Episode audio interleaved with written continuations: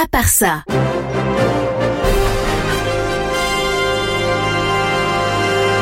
Le non essentiel de l'info en pas continu. Salut tout le monde, je vous ai manqué Alors oui, je sais, parfois je rate quelques épisodes de À part ça, rapport au fait que j'ai une vie et que des fois bah j'ai pas le temps.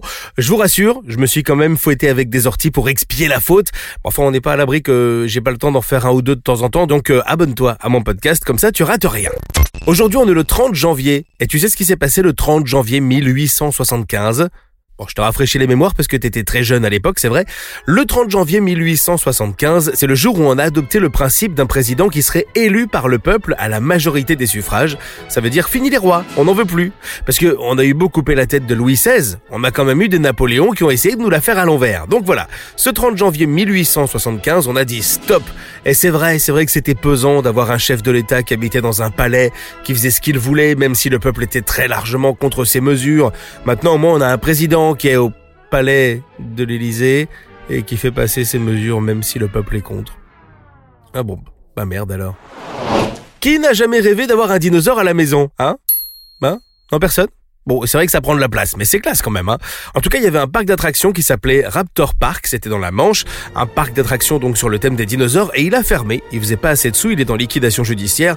Bon, c'est toujours un petit peu triste hein, quand il y a un parc d'attractions qui ferme, mais bon, du coup, 700 lots de ce parc d'attractions sont mis aux enchères demain.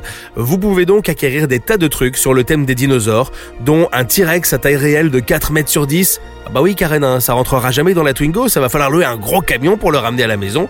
En tout cas voilà, il y a des tas de trucs comme ça, je suis curieux, je suis allé voir, et franchement je suis à deux doigts de craquer mon PEL pour m'acheter un Triceratops. Voilà, bon ma femme sera pas contente, mais ça fera classe dans la chambre du fils. Et puis on quitte la France pour deux histoires que j'aime bien. La première, ça s'est passé en Allemagne vendredi, juste avant le week-end.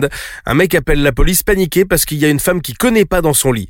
La police arrive, trouve le mec complètement bourré chez lui, bien bourré hein bourré au point de pas avoir reconnu sa propre femme qui dormait euh, pépouse à la maison et qui était d'ailleurs tout aussi bourré que lui. Et alors pour aller jusqu'au bout de l'histoire qui est quand même vraiment folle, le mec a ensuite demandé aux policiers de l'aider à retrouver ses chaussettes.